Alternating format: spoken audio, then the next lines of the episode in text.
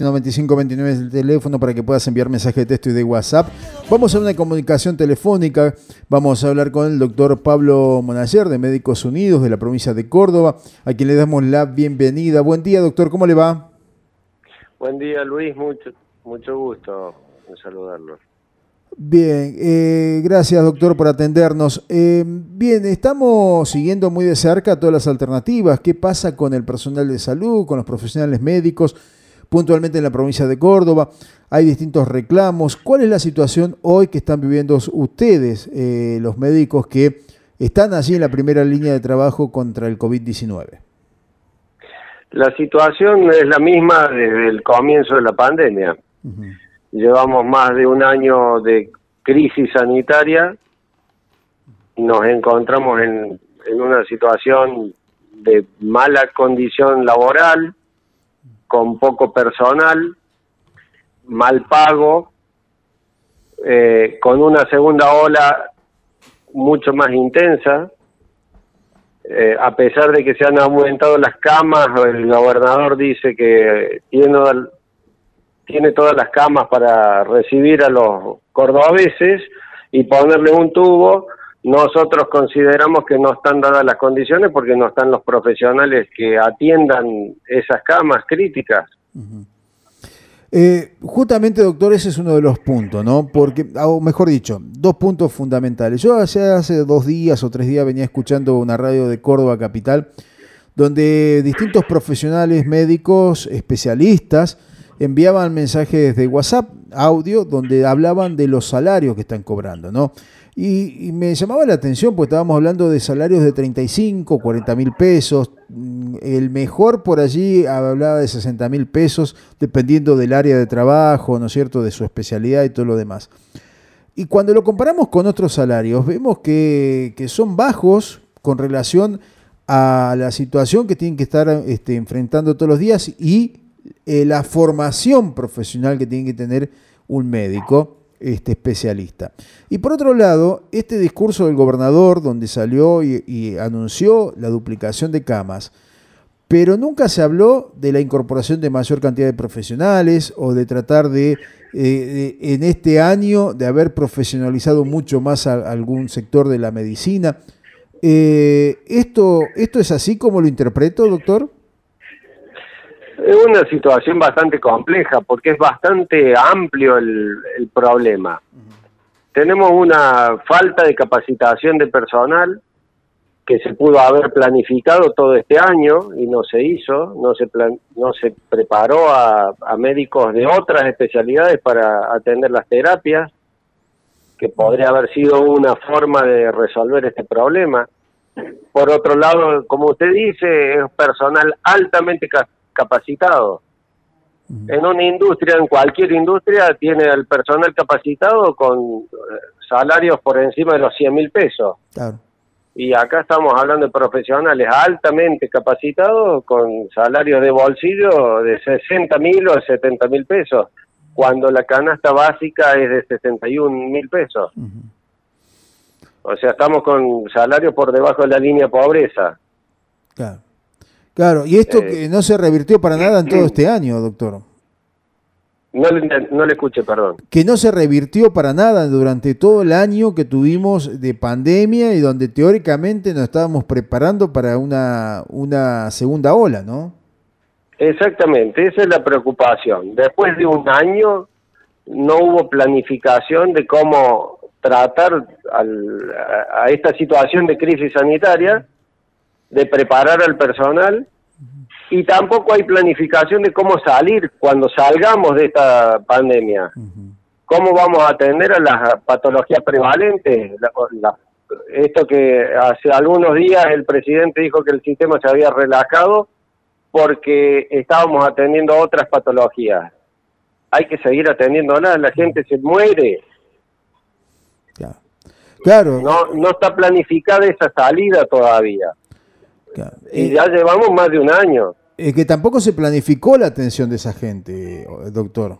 Me parece que se hubo, hubo medidas, digamos, de gestión política atendiendo, atendiendo toda la cuestión COVID, pero se dejó de lado estas otras patologías, las que usted hace mención, de gente que no se puede diagnosticar precozmente un cáncer, por ejemplo, ¿no? Así es, eh, es porque se le ha dicho a la gente que no vaya a los hospitales, esto fue al principio de la pandemia, porque solo había espacio para COVID. Y realmente hay que seguir atendiendo a la gente. La gente se enferma de otras cosas que no son solo el cáncer. Mm. Hay enfermedades cardiovasculares, enfermedades respiratorias. Hay que seguir atendiendo. Sí, y, no queremos entrar en el detalle, ¿no? De cuántas personas pueden haber fallecido porque justamente no pudieron ir a, los hospitales, ¿no? Hacerse atender. Mire, ese dato no lo tengo, pero es una impresión que toda la gente tiene. Claro, claro.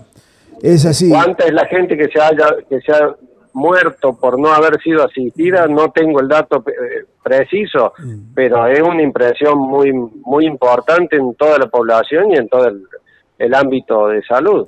Ahora, doctor, ¿por qué pasa esto donde hay muchos profesionales que hacen hincapié justamente a este tema, ¿no? De lo que va a venir, de aquellas eh, patologías que no fueron atendidas ahora y que cuando finalice la pandemia, dentro de un año, un año y medio, vamos a tener que salir de esa situación sin tomar en cuenta las grandes, los grandes problemas de estrés eh, postraumático que vamos a tener, si se quiere, por esta situación, ¿no?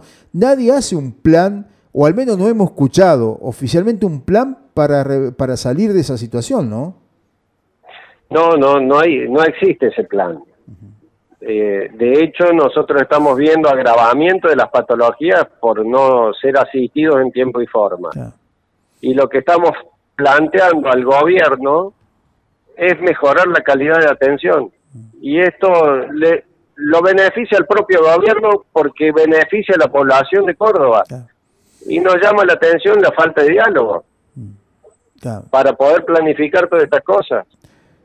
Y eh, aunque parezca duro, doctor, y, usted corríjame si me equivoco, eh, cuando hay prevención también hay un ahorro económico en asistencia, ¿no?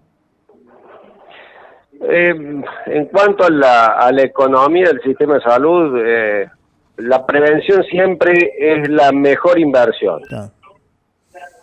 Siempre es la mejor inversión. Después, eh, todo lo que es eh, asistencialismo es más caro que la prevención. Claro. y para lograr eso tenemos que tener profesionales bien pagos, o sea, bien remunerados, porque en realidad son la espina dorsal del sistema de salud. Sí, el tema es que hay un poliempleo, eh, se podría revertir con salarios buenos, con para tener una buena calidad de atención en los, en los diferentes sistemas. Estamos hablando sistema, subsistema público y subsistema privado de atención. En los dos debería tener una buena remuneración el personal de salud para evitar este poliempleo y poder mejorar las condiciones de atención. Exactamente. Y estos reclamos también toman en cuenta el interior de la provincia de Córdoba, porque venimos bastante cascoteados, le digo doctor, en el interior, ¿eh? con la falta de profesionales, eh, con la, la, falta de asistencia médica, tanto del sistema público como el privado, porque muchas clínicas han cerrado, han tenido que cerrar y tener que, dejar de prestar servicios. Hospitales que vemos, a ver, doctor, eh, a lo que usted está haciendo referencia, nosotros creo que recién hace una semana comenzó a atender el hospital modular que teóricamente íbamos a tener instalado el primero de enero en, allí en los terrenos de, del hospital de Santa María de Punilla, del, del Domingo Funes. O sea, improvisación en todos los aspectos estamos viviendo en este tiempo. Uno puede entender que es muy dinámica la situación del COVID, pero si tenemos tiempo, es mejor planificar que ir haciendo parches sobre el sistema. Y esto es lo que nosotros vemos que no se ha hecho, esa planificación. Toda la provincia está con esta situación de crisis sanitaria, no, no solo la provincia, estamos viendo que todo el país está en la misma situación. Y los gobernantes de ningún gobierno provincial, nacional, municipal, el, eh, está planificando con una visión más amplia o integral de la atención del sistema de salud. Es, lamentable. Doctor, y ahora ustedes, eh, los, los, médicos, distintas eh, agrupaciones, eh, están todavía en pie de protesta. Sí, y hasta que logremos un diálogo con el gobernador para poder sentarnos a conversar toda esta, esta situación, plantearles nuestras dificultades, ver los, los posibles puntos de acuerdo para solucionarlo eh, vamos a hacer una marcha esta tarde para que la sociedad visibilice esta situación porque la más afectada es, el sistema de salud público y privado. Claro. Eh, doctor, ¿esa marcha va a ser en Córdoba Capital? Sí, eh, por, por el día de hoy la marcha es en Córdoba Capital. Bien. Salimos desde Plaza Jerónimo del Barco a las 17 horas. Bien y vamos a leer un documento en casa de gobierno. Bien. Bien, han pedido, me imagino, audiencia con el gobernador, con el ministro de Salud y todavía no han tenido suerte de poder este, ingresar a la oficina. Tuvimos una reunión en marzo, acordamos un plan de, de trabajo quincenal y desde esta reunión fue con el ministro de Salud y desde el ministerio tuvimos un corte de diálogo que no tuvo explicación. Eh, y, seguimos solicitando ese diálogo. Es así. Bueno, qué mejor que conversar con ustedes, ¿no? Ante una situación de emergencia como estamos viviendo en este momento en la República Argentina, que son la gente que están en la primera línea yo le agradezco que nos llamen para preguntarnos cuál, es nuestra situación. Mm. Queremos transmitir desde, desde primera mano mm. cómo nos sentimos y qué creemos que podemos cambiar para mejorar. Así es. Y eh, esperamos que la sociedad lo pueda entender. Así es. Eh, por el momento paro no hay. Eh, lo único que tenemos es la movilización.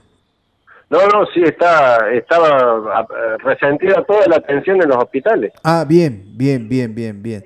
¿Está toda eh, resentida? ¿Solamente que se atiende, doctor, emergencias? Solo urgencias y emergencias en los sistemas de guardia. Bien. bien. ¿Y eso hasta cuándo se, se prevé? ¿Hasta que haya diálogo? Es por, el día de hoy ah, bien. y después se van a realizar las, las asambleas y veremos el plan de lucha a continuación. Perfecto.